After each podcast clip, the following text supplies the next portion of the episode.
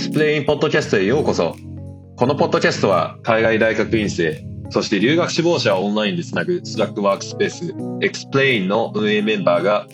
留学や研究、たわいのないことを議論するポッドキャストチャンネルです。今回のパーソナリティは私ミッキーでお送りいたします。このエピソードでは2022年秋に新学期を迎えた海外大学院生の新生活のエピソードをお伝えします。今回はアメリカ、イギリス、ドイツにて新たに大学院生活を始めた3名のテストにお越しいただきました。海外大学院生の最新の生活事情についてお話しいただきました。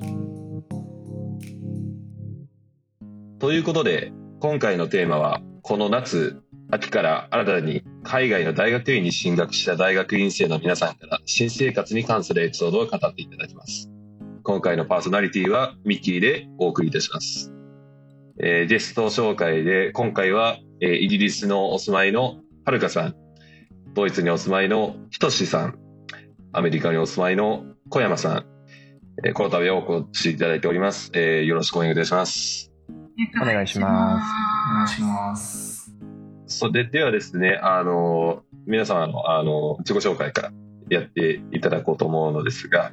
じゃあまず、小山さんから現在の、えー、所属分野、課程と、えー、いつ渡航したのか教えていただけますでしょうか？はい、えー、現在はアメリカの、えー、 University of Wisconsin-Madison というところの基本的には5年間の博士課程に所属しております。今年の8月の末に渡航したので、ちょうど1ヶ月前に渡航した1年生、そういう形になっております。でも大まかに言うと、心とか脳とか、そういったことを研究しております。よろしくお願いします。よろしくお願いします。それでは次は、はるかさん、お願いいたします。はい。えっ、と、こんにちは、はるかです。えっ、と、今は、えー、イギリスの University of Bristol、ブリストル大学の、えっ、と、教育学専攻の修士1年生です。教育とテクノロジーについて学んでます。で、えっ、と、9月の11日に渡航したので渡航してから3週間ぐらい経ったところになってます。よろしくお願いします。よろしくお願いします。次は、えー、ひとしさんお願いします。はい、えー、こんにちは。ひとしです、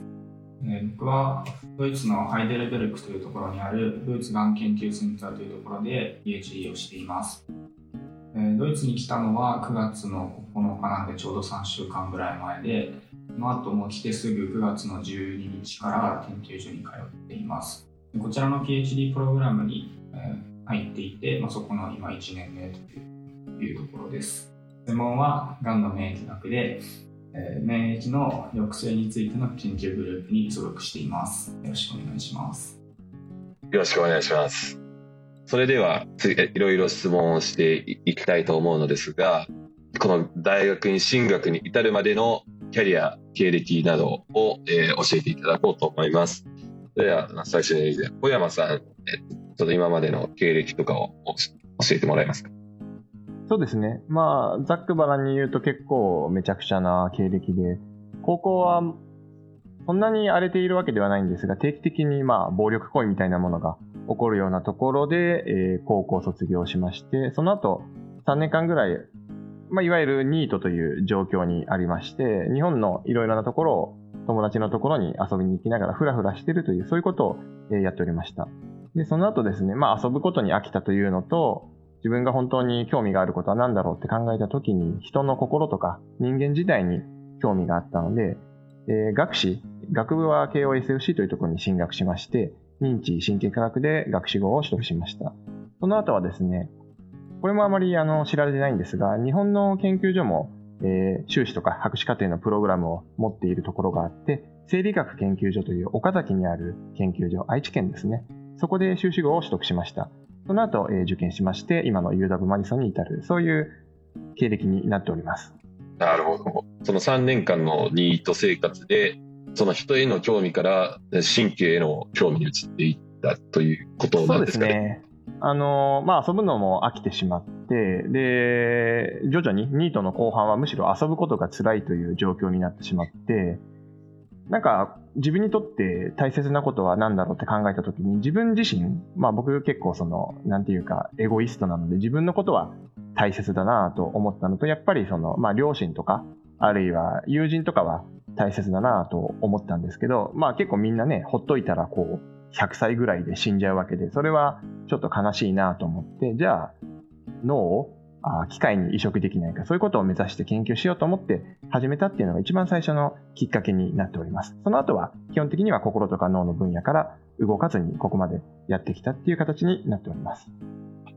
そういう経緯だったんですね。で、それで今回の留学をするまでに海外生活経験はありましたか？僕は少ない方ですね。あの、学部3年の時に慶応のプログラムで、ケンブリッジ大学に1ヶ月間行って、まあ半分は語学の研修、半分はなんとなくこう脳のこととか勉強する、そういうプログラムに行ってたんですけど、まあ、ほとんどこう日本人とつるんでいたという色の方がまあ強かったかもしれません。楽しかったんですけどね。あ短い留学だとまあ結構そうなりがちなとあるありますそうですね。あの結構ねあの好きな友達もできたんで楽しかったんですけど、まあ、今思えばもう少しやっておけばアメリカに来てからの苦労が少なかったかなとは思っております。なるほど。でそれでは次は、はるかさんに、えっ、ー、と、今まで、あの、大学に進学までの、えー、キャリアや経歴をちょっとお願いできますでしょうか？はい。えっ、ー、と、私は今26歳になる年なんですけど、えっと、学部は2020年に卒業していて、法政大学で社会学を専攻してました。で、えっと、そこからウェブアプリを開発する会社、教育系のウェブアプリを開発する会社で、えっと、ソフトウェアエンジニアとして2年半くらい働いて、で、えっと、退職して進学してきたっていう感じになってます。でそれで、あの、今回の留学に至るまでの、えっと、海外生活経験としては、えっと、どうどういった形で？はい、えっと、海外は、えっと、大学2年生の時にアメリカで語学留学をしたのが、えっと、初海外。で、それが2ヶ月ぐらいで、で、そこで海外にはまってしまって、で、えっと、大学3年生の時に、えっと、もう一回アメリカで、今度はあの、普通の正規の授業を受ける交換留学を、はい、あ。3年生の時じゃないや、えっと、4年生の時に交換留学をしてで、えっと、なので、えっと、大学生を5年間交換留学に行ったので大学生を5年間やったっていう感じになってます。そうちなみにその1年の交換留学をされた時はアメリカのどちらの方にいらっしゃった？えっと、フィラデルフィアに行ってました。ニューヨークのちょっと下ですね。あの、フィラデル、フィリーチーズステーキっていうあのサンドイッチが美味しい。あ、そうです、そうです、そうです。いや、美味しかったんですけど、すごく寒くて、それどころじゃなかったですね。あ、あの、すべてが揃った街はないみたいな感じです。それでは次は、ひとしさんにあの今までのキャリアとかお伺いしたいんですけど。お願いします。はい、えー、僕は、えー、高校卒業あ、千葉県出身なんですけど、まあ、高校卒業してから、まあ、東京大学の理科2類に入って、で東大の中のいわゆる新フリーの制度で、生物情報科学科というところのバイオインフォマティクスの分野に入りました。で、まあ、そのそのまま学部はそこで卒業して、で修士も同じ研究室で、えーえー、同じ研究室で修士まで、えー、取って、で、その後半年間博士課程をあの同じラボで博士課程を過ごして、で今回のこの9月にこっちに来たという経緯になります。それで、今までこう、あの、今ドイツにいらっしゃると思うんですけど、それまでにその海外経験とか、どういった形でされてましたはい、えー、僕は割と小山さんと似たような感じですかね。えっと、学部4年生の時に、え学部4年のそうです終わりぐらいのちょうどコロナが始まる前ぐらいの時にオーストリアに1ヶ月ぐらい古代のプログラムを使ってあの短期で研究留学をしたというのが一応あるんですけど、まあ、1ヶ月ぐらいなのでなんとなくこちらのヨーロッパの研究の研究室の雰囲気というか、まあ、そういうのをちょうどその1ヶ月ぐらいで、まあ、なんとなく知ってで、まあ、それが今ドイツにいるんですけど、まあ、ドイツに来ている理由の一つでもあるかなというところですね。あその短期の時に何でしょうなんかカレッジビジットというかあの留学先視察みたいなされたみたいな感じですか？そうですね、えっと、それは、えー、東大量産松田先生の知り合いの先生で先生がオーストラリアにいるオーストラリアにいる、えー、先生だったんですけど、まあ、そちらの研究室に、まあ、ビジティングみたいな感じで1ヶ月間、えーまあ、ちょっと訪問するっていうのを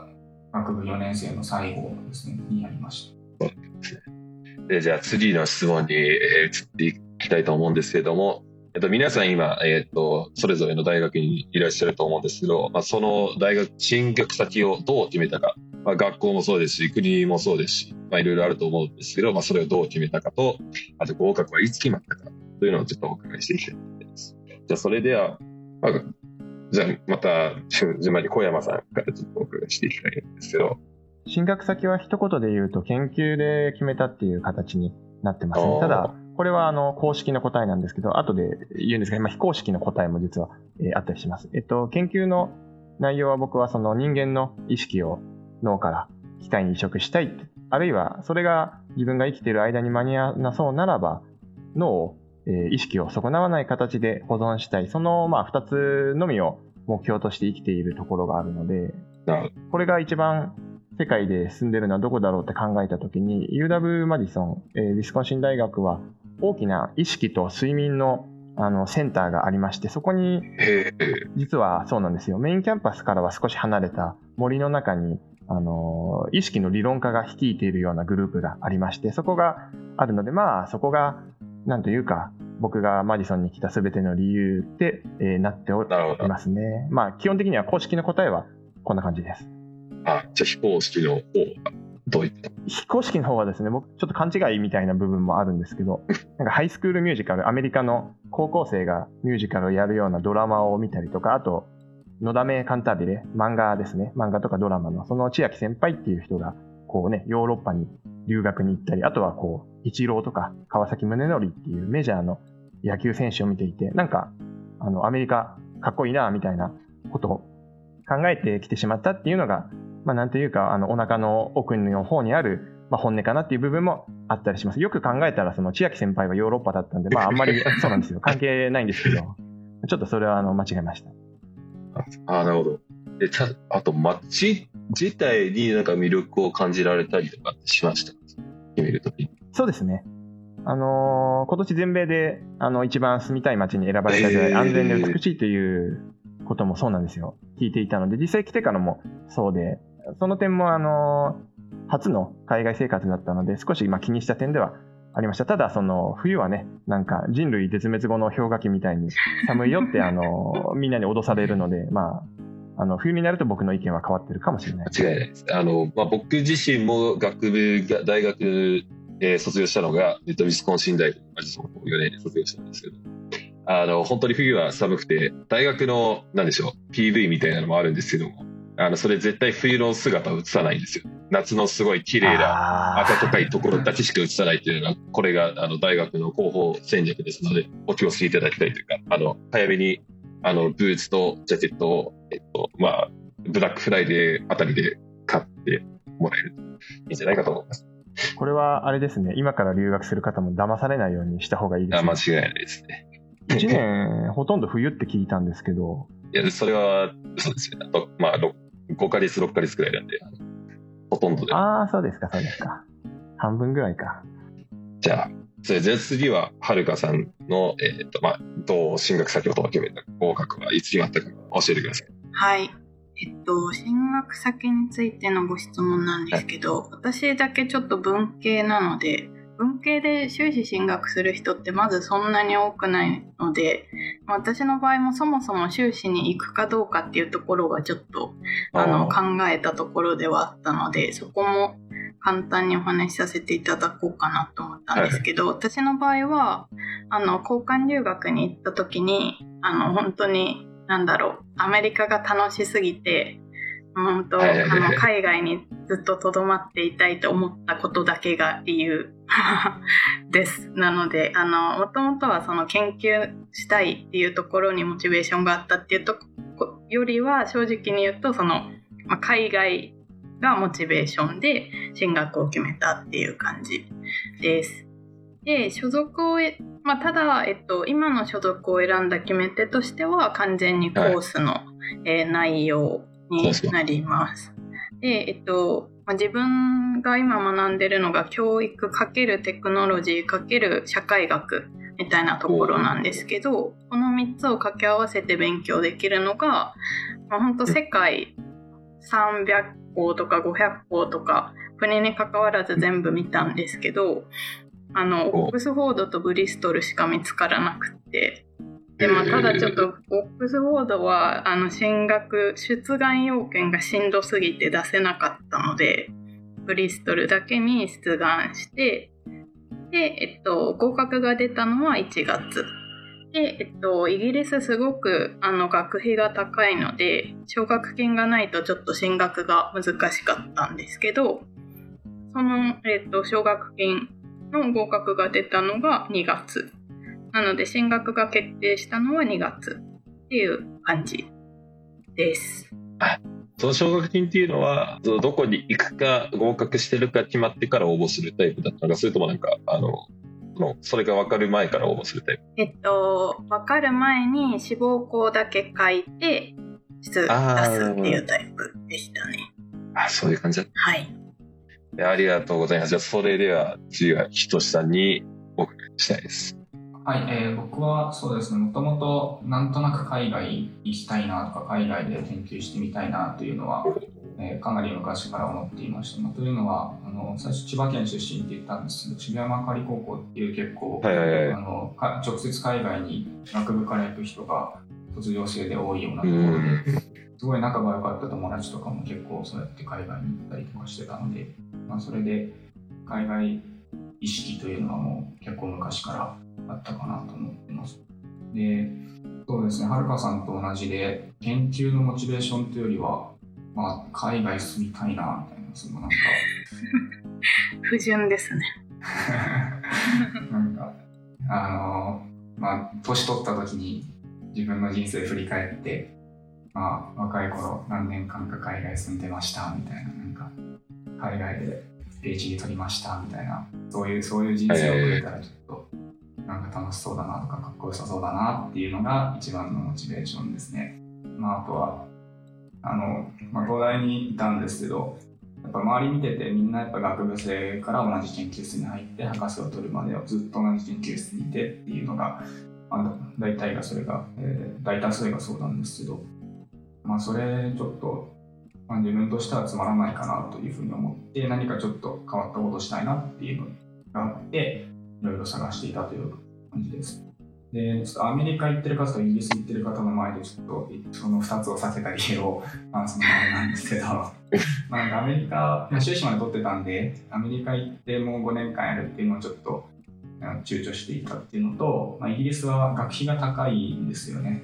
なんか、まあ、そういうのがあって、イギリスはパスかなみたいなことを思って、ドイツいいんじゃねみたいなと思い、で、あの、まあ、がんの研究をしていたので、もう Google 先生にドイツがん PhD っていうふうに検索して、一番上に出てきたのが、えー、このドイツがん研究センターだったという、そういう流れですね。あの、Google でそんな直接、あの、タイプというか、検索して、あの、トップヒットで出てくるのってすごいですよね。なんか日本語で。そうですね。それで、はい。それで選んだという感じですね。一応、ドイツ、はい。の他にも、ドイツの、ドイツと、まあ、あと、あの、オーストリアの、なんとなく生活の習慣は知っていたので、ドイツとオーストリアで合計3つの研究機関の PhD ポジションに応募して、えー、特にもあのコネクションとかがあったわけじゃなくてもう普通の公募で応募を出したんですけど、